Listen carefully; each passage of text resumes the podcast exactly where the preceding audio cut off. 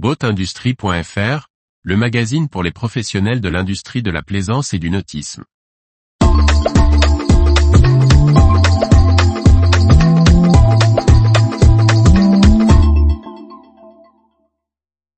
Les moteurs électriques Evoy font entrer un grand constructeur de bateaux au capital.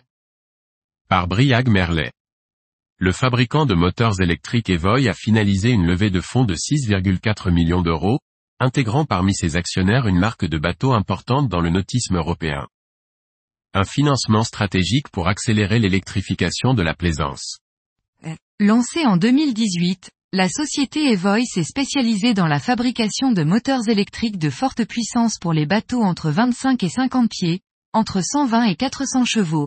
Elle vient de finaliser en juin 2023 une importante levée de fonds, d'un montant de 6 millions d'euros, auprès de divers investisseurs.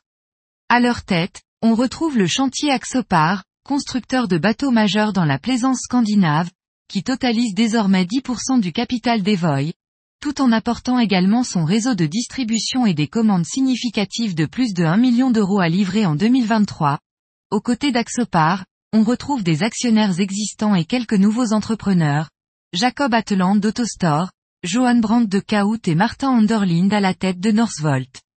Jean-Éric Viitala, associé fondateur d'Axopar, explique nous allons travailler de manière proche avec Evoy sur leur futur développement pour garantir des solutions clés en main proposées par Evoy, claires, faciles à installer et rationaliser.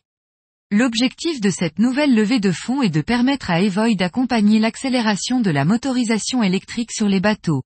L'équipementier veut devenir la marque de référence dans le monde pour la navigation électrique à haute performance.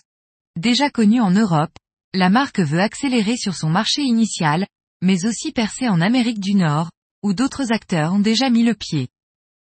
Retrouvez toute l'actualité pour les professionnels de l'industrie de la plaisance sur le site boatindustrie.fr et n'oubliez pas de laisser 5 étoiles sur votre plateforme de podcast.